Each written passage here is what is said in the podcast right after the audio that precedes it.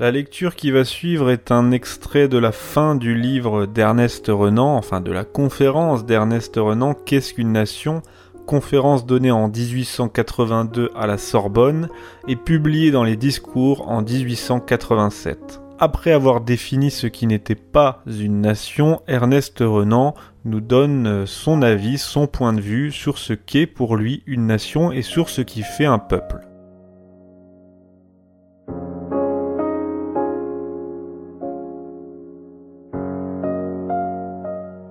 Une nation est une âme, un principe spirituel, deux choses qui, à vrai dire, n'en font qu'une, constituent cette âme, ce principe spirituel. L'une est dans le passé, l'autre dans le présent.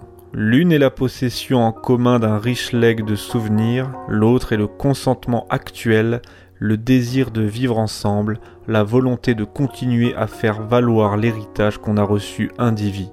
L'homme, messieurs, ne s'improvise pas. La nation, comme l'individu, est l'aboutissement d'un long passé d'efforts, de sacrifices et de dévouement. Le culte des ancêtres est de tous le plus légitime. Les ancêtres nous ont fait ce que nous sommes, un passé héroïque des grands hommes, de la gloire, j'entends de la véritable, voilà le capital social sur lequel on assied une idée nationale. Avoir des gloires communes dans le passé, une volonté commune dans le présent, avoir fait de grandes choses ensemble, vouloir en faire encore, voilà les conditions essentielles pour être un peuple. On aime en proportion des sacrifices qu'on a consentis, des maux qu'on a soufferts. On aime la maison qu'on a bâtie et qu'on transmet. Le chant spartiate Nous sommes ce que vous fûtes, nous serons ce que vous êtes, est dans sa simplicité l'hymne abrégé de toute patrie. Dans le passé, un héritage de gloire et de regrets à partager. Dans l'avenir, un même programme à réaliser avoir souffert, joui, espéré ensemble, voilà ce qui vaut mieux que des douanes communes et des frontières conformes aux idées stratégiques. Voilà ce que l'on comprend malgré les diversités de races et de langues. Je disais tout à l'heure avoir souffert ensemble. Oui, la souffrance en commun unit plus que la joie. En fait de souvenirs nationaux, les deuils valent mieux que les triomphes car ils imposent des devoirs, ils commandent l'effort en commun.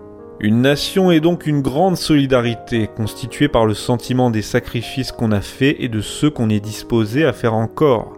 Elle suppose un passé, elle se résume pourtant dans le présent par un fait tangible, le consentement, le désir clairement exprimé de continuer la vie commune. L'existence d'une nation est, pardonnez-moi cette métaphore, un plébiscite de tous les jours, comme l'existence de l'individu est une affirmation perpétuelle de vie, Oh, je le sais, cela est moins métaphysique que le droit divin, moins brutal que le droit prétendu historique. Dans l'ordre d'idées que je vous soumets, une nation n'a pas plus qu'un roi le droit de dire à une province Tu m'appartiens, je te prends. Une province, pour nous, ce sont ses habitants. Si quelqu'un en cette affaire a droit d'être consulté, c'est l'habitant. Une nation n'a jamais un véritable intérêt à s'annexer ou à retenir un pays malgré lui. Le vœu des nations est en définitive le seul critérium légitime, celui auquel il faut toujours en revenir. Nous avons chassé de la politique les abstractions métaphysiques et théologiques. Que reste-t-il après cela? Il reste l'homme, ses désirs, ses besoins. La sécession, me direz-vous, et à la longue, l'émiettement des nations sont la conséquence d'un système qui met ces vieux organismes à la merci de volontés souvent peu éclairées. Il est clair qu'en pareille matière, aucun principe ne doit être poussé à l'excès. Les vérités de cet ordre ne sont applicables que dans leur ensemble et d'une façon très générale. Les volontés humaines changent, mais qu'est-ce qui ne change pas ici-bas? Les nations ne sont pas quelque chose d'éternel, elles ont commencé, elles finiront.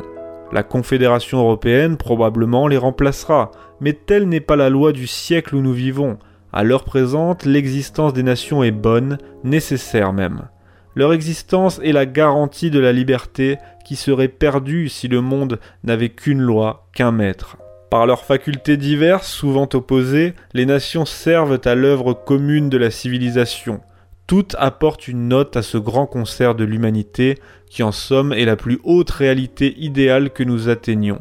Isolées, elles ont leurs parties faibles. Je me dis souvent qu'un individu qui aurait les défauts tenus chez les nations pour des qualités, qui se nourrirait de vaine gloire, qui serait à ce point jaloux, égoïste, querelleur, qui ne pourrait rien supporter sans dédaigner, serait le plus insupportable des hommes.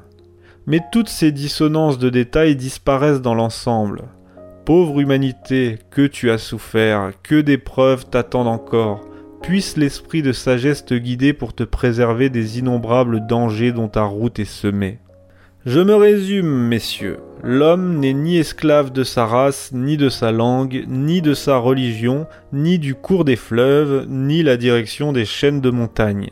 Une grande agrégation d'hommes saines d'esprit et chaudes de cœur crée une conscience morale qui s'appelle une nation. Tant que cette conscience morale prouve sa force par les sacrifices qu'exige l'abdication de l'individu au profit d'une communauté, elle est légitime, elle a le droit d'exister. Si des doutes s'élèvent sur ces frontières, consultez les populations disputées. Elles ont bien le droit d'avoir un avis dans la question. Voilà qui fera sourire les transcendants de la politique, ces infaillibles qui passent leur vie à se tromper et qui, du haut de leurs principes supérieurs, prennent en pitié notre terre à terre.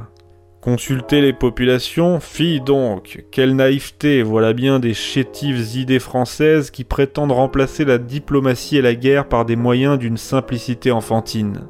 Attendons, messieurs, laissons passer le règne des transcendants, sachons subir le dédain des forts. Peut-être après bien des tâtonnements infructueux reviendra-t-on à nos modestes solutions empiriques. Le moyen d'avoir raison dans l'avenir est, à certaines heures, de savoir se résigner à être démodé.